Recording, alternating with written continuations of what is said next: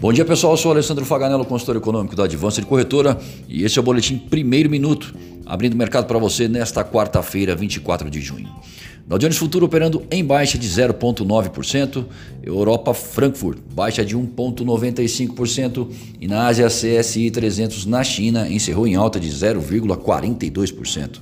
O comportamento do dólar ante as principais moedas no exterior é de leve alta de 0,06%.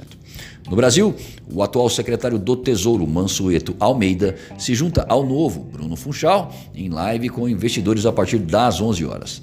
À tarde será a vez do secretário de Política Econômica, Adolfo Saxida, falar sobre a retomada da agenda de reformas. Às 14h30, sai o fluxo cambial semanal. A confiança do consumidor em junho subiu 9 pontos para 71,1. A recuperação ocorre pelo segundo mês consecutivo, entretanto, recompõe apenas 44% das perdas sofridas no bimestre março-abril. Logo mais, às 9h30, o Banco Central divulga o balanço de pagamentos, instrumento da contabilidade nacional que registra as relações comerciais do país com outros países, nossas transações correntes.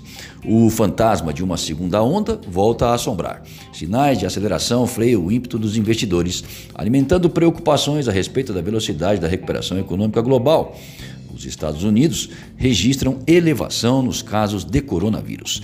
Apesar de dados de atividade estarem mostrando melhoras, o risco sobre a economia seria intensificado se o surto retornar, reduzindo a demanda.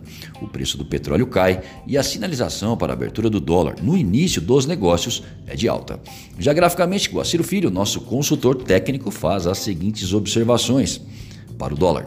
A terceira queda seguida já totaliza uma desvalorização no dólar de 4,23%.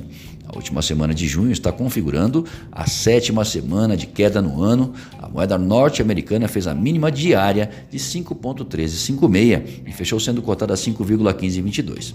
A busca pelo suporte piso de R$ reais representaria uma reversão para a tendência de baixa em seu movimento principal. Já para o euro, beneficiado pelos bons indicadores de atividade econômica na zona do euro, a moeda europeia trabalhou em queda em boa parte da sessão, encerrando o dia com taxa de 5,82 e desvalorização de 1,51%. O suporte piso principal no euro está em 5,71. Desejamos bons negócios e fiquem atentos ao boletim segunda hora às 13h30.